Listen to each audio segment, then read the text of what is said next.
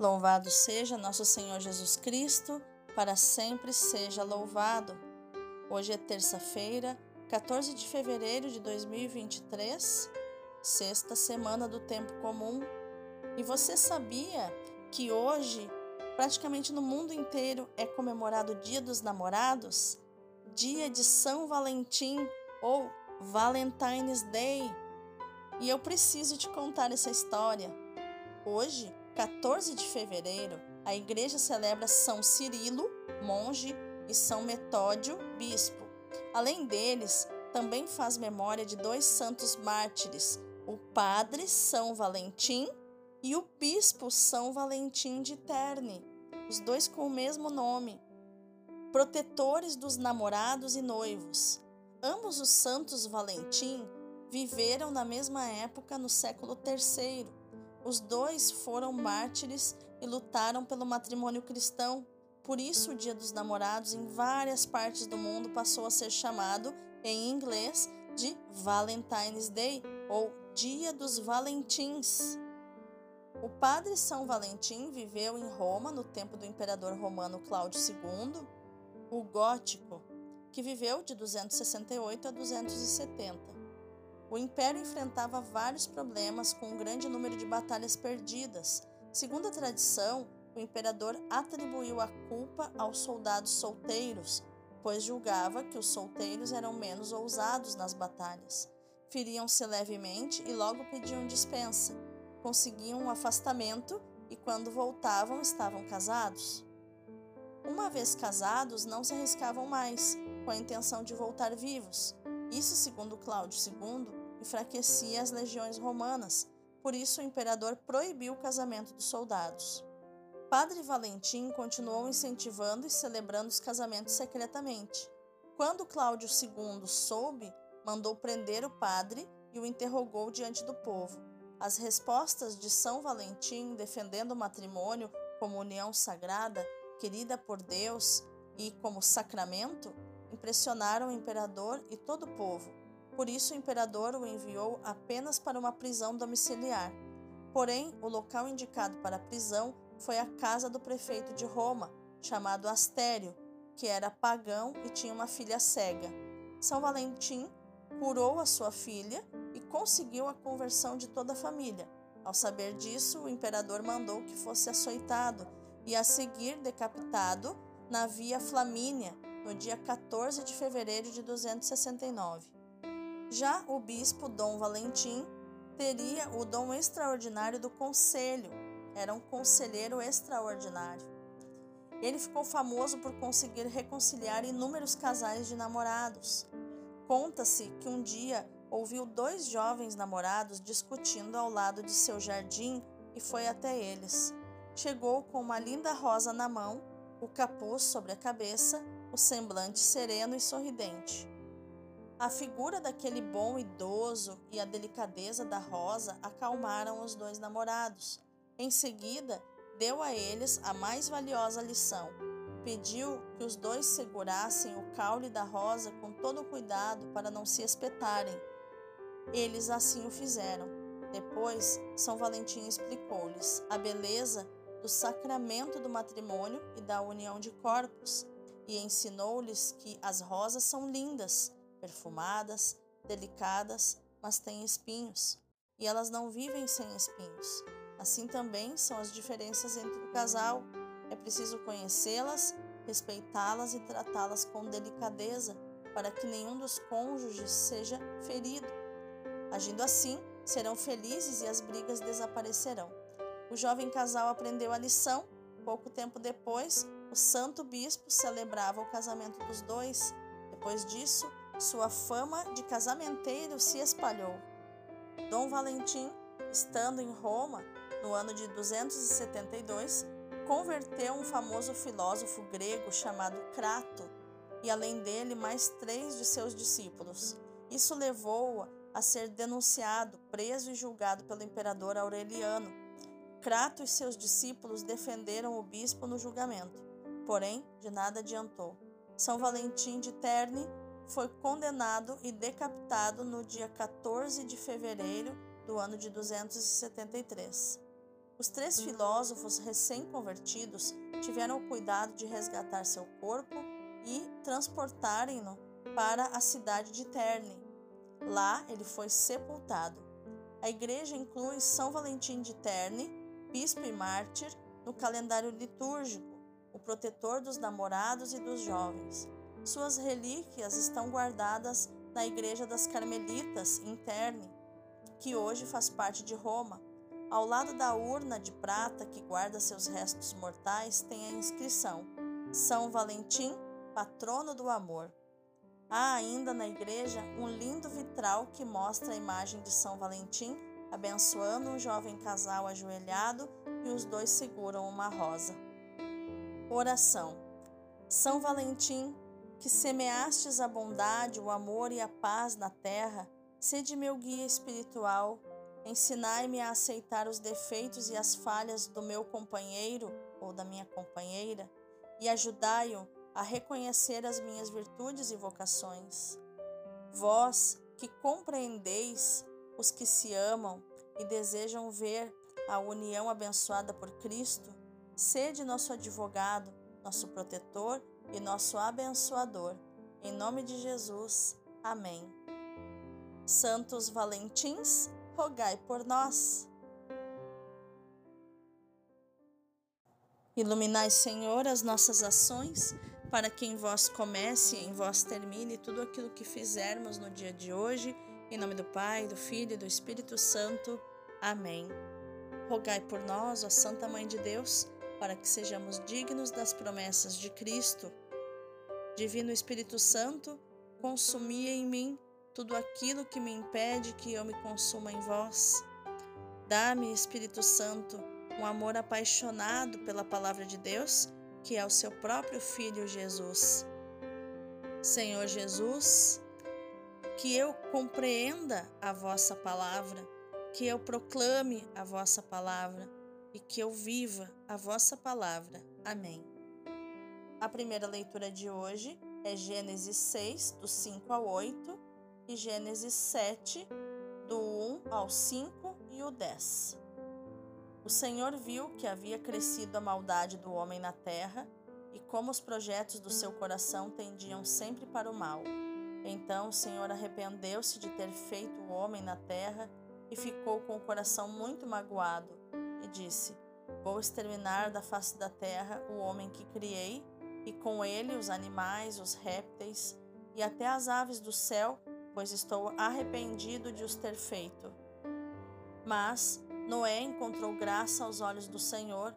O Senhor disse a Noé: Entra na arca com toda a tua família, pois tu és o único homem justo que vejo no meio desta geração. De todos os animais puros, toma sete casais, machos e fêmeas, e dos animais impuros, um casal, macho e fêmea. Também das aves do céu tomará sete casais, machos e fêmeas, para que suas espécies se conservem vivas sobre a face da terra, pois dentro de sete dias farei chover sobre a terra quarenta dias e quarenta noites, e exterminarei da superfície da terra todos os seres vivos que fiz. Noé fez tudo o que o Senhor lhe havia ordenado, e passados os sete dias, caíram sobre a terra as águas do dilúvio. Palavra do Senhor, graças a Deus. O responsório de hoje é o Salmo 28 ou 29, versículos do 1 ao 11. Que o Senhor abençoe com a paz o seu povo. Filhos de Deus, tributai ao Senhor, tributai-lhe a glória e o poder, dai-lhe a glória devida ao seu nome adorai-o com o santo ornamento. Eis a voz do Senhor sobre as águas, sua voz sobre as águas imensas. Eis a voz do Senhor com poder, eis a voz do Senhor majestosa. Sua voz no trovão reboando, no seu templo os fiéis bradam glória. É o Senhor que domina os dilúvios, o Senhor reinará para sempre. Que o Senhor abençoe com a paz o seu povo. Aleluia, aleluia, aleluia. Quem me ama realmente guardará minha palavra, e meu Pai o amará, e a ele nós viremos. João 14, 2. Aleluia, aleluia, aleluia. O evangelho de hoje é Marcos 8, do 14 ao 21. Naquele tempo, os discípulos tinham se esquecido de levar pães. Tinham consigo na barca apenas um pão. Então Jesus os advertiu: Prestai atenção e tomai cuidado com o fermento dos fariseus e com o fermento de Herodes. Os discípulos diziam entre si: É porque não temos pão. Mas Jesus percebeu e perguntou-lhes: Por que discutis sobre a falta de pão? Ainda não entendeis e nem compreendeis? Vós tendes o coração endurecido? Tendo olhos, não vedes, e tendo ouvidos, não ouvis? Não vos lembrais de quando reparti cinco pães para cinco mil pessoas? Quantos cestos vós recolhestes cheios de pedaços? Eles responderam: Doze. Jesus perguntou: E quando reparti sete pães com quatro mil pessoas, quantos cestos vós recolhestes cheios de pedaços? Eles responderam: Sete. Jesus disse: E ainda não compreendeis? Palavra da salvação, glória a vós, Senhor. Vejamos o contexto das leituras de hoje. A primeira leitura nos mostra que o pecado começa a se alastrar no mundo e parece comprometer a bondade da criação realizada por Deus. Depois do pecado de Adão e Eva, vem o de Caim e o dos filhos de Deus, provavelmente outros seres humanos e não anjos. E Deus chega a uma dolorosa conclusão.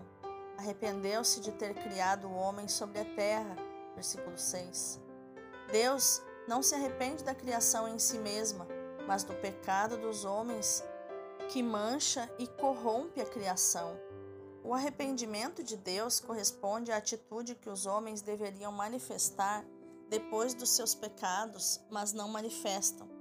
O arrependimento de Deus, se assim se pode dizer, o leva a pensar no único remédio possível para tão grave situação criada pelos homens rebeldes: destruir, decriar para recriar, começar tudo de novo. O mito do dilúvio é velho como o mundo, muito antigo. Encontramos paralelos literários na antiga Mesopotâmia, e versões orais em quase todas as culturas primitivas. O autor bíblico reelabora-o e utiliza-o como única solução para a maldade do homem. Mas não se trata de um castigo indiscriminado de inocentes e culpados. A intenção divina é, sobretudo, de recriar o mundo, de renovar a face da terra. Os que sobrevivem ao dilúvio representam toda a humanidade salva das águas, os pais da nova família humana. Noé é como um novo Adão, com quem a vida humana recomeça. Na tradição cristã, Noé torna-se figura de Jesus, o dilúvio, esboço do batismo que nos salva, a arca, onde sobrevivem homens e animais, imagem da barca eclesial, a igreja. O epílogo do dilúvio, uma espécie de resumo do dilúvio, o sacrifício agradável a Deus oferecido por Noé, como veremos amanhã na liturgia, encerra a perspectiva do aniquilamento da humanidade pecadora e abre a uma promessa de Deus sobre a estabilidade da ordem natural. O Deus de face irada dá lugar ao Deus princípio de vida. A graça sobrepõe-se ao juízo, a bênção suplanta a maldição. Já no evangelho de hoje, continuamos na mesma sessão dos pães e agora mais concretamente no contexto da reação dos discípulos à revelação cristológica, que vai dos versículos 14 ao 21. Jesus pergunta aos discípulos: Tendes o vosso coração endurecido? No versículo 17. O tema do coração endurecido, tão dramático e complexo nos profetas e de modo geral no Antigo Testamento, aparece nos evangelhos a propósito da compreensão e da aceitação do mistério do reino proposto em parábolas, como está em Marcos 4, do 10 ao 12, Mateus 13, do 10 ao 14, Lucas 8, a partir do versículo 9, João 12, do 37 ao 41. O reino era novidade com que Deus surpreendia a todos. Só os corações simples, abertos e disponíveis o podiam acolher. Por isso, era necessário não se deixar contaminar com o fermento dos fariseus e com o fermento de Herodes, como Jesus pede no versículo 15, isto é, com o orgulho e com a soberba dos fariseus e de Herodes. Os fariseus provavelmente esperavam um Messias triunfador que, com prodígios grandiosos, submetesse o mundo ao poder de Israel. Mas não era essa a lógica de Jesus. A salvação que nos oferece será realizada na partilha que multiplica o pão e na carne mastigada, que se torna fonte de vida eterna, ou seja, na sua passagem pela morte. Será também esse o caminho dos discípulos e da igreja, se quiserem ser fiéis aos ensinamentos e ao exemplo de Jesus.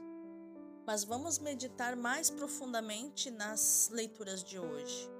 O coração é o lugar onde se formam os pensamentos, os sentimentos e se concebem as ações. Ao iniciar o relato do dilúvio, o autor sagrado avança logo a causa de tal desgraça.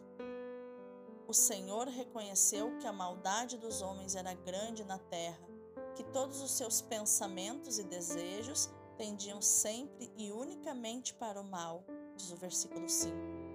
Literalmente, o texto de Gênesis 6:5 diz: Toda a formação dos pensamentos do seu coração era somente mal todo o dia. A maldade do coração do homem provoca o desencanto e o sofrimento no coração de Deus. O Senhor arrependeu-se de ter criado o homem sobre a terra e o seu coração sofreu amargamente, diz o versículo 6.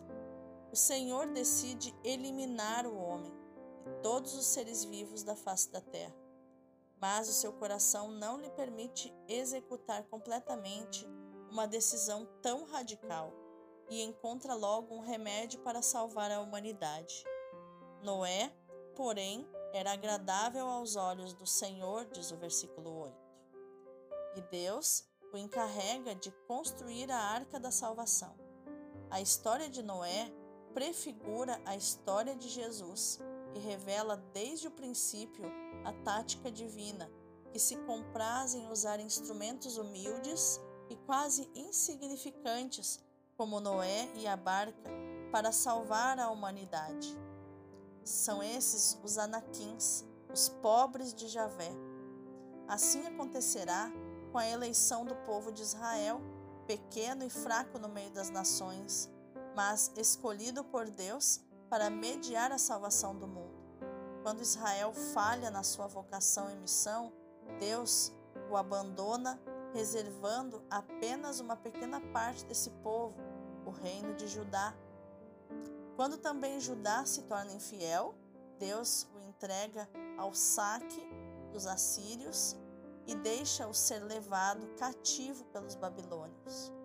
Mas ainda assim, o Senhor consegue encontrar no meio desse povo alguns justos, que serão o começo de um novo povo, humilde e berço da salvação.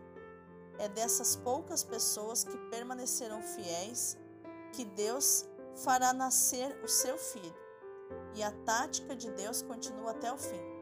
Quando, na paixão de Jesus, tudo se tornou mal e o próprio Jesus está como que submerso pelo pecado de todos, o seu coração permanece aquele pequeno resto, fiel por meio do qual Deus salva o mundo.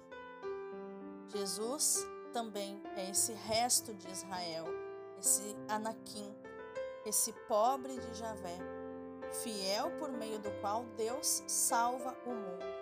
Esse coração morto e trespassado na cruz ressuscita ao terceiro dia, manifestando a nossa salvação. Jesus, o único justo, salva o mundo inteiro. É a tática de Deus. Essa mesma tática se manifesta no Evangelho. Aos inquietos discípulos com a falta de mantimentos, Jesus lembra a multiplicação dos pães. Não vos lembrais de quantos cestos cheios de pedaços recolhestes quando partiu cinco pães para aqueles cinco mil? Importante, importante não é ter muitas coisas, mas ter o pão de Deus, ou seja, Jesus. Vamos orar? Senhor Jesus, ao contemplar o teu coração manso e humilde, trespassado na cruz, compreendo a estratégia do Pai que se compraz em fazer grandes coisas, usando instrumentos simples e fracos. É o que já tinha verificado ao reler o Antigo Testamento, desde Noé a João Batista, e ao pequeno grupo de pobres de Javé, no meio dos quais quiseste nascer e crescer. É o que vejo também agora em ti, servo pobre de Deus e dos homens, meu Salvador. É o que descubro na tua igreja ao longo de dois mil anos de história.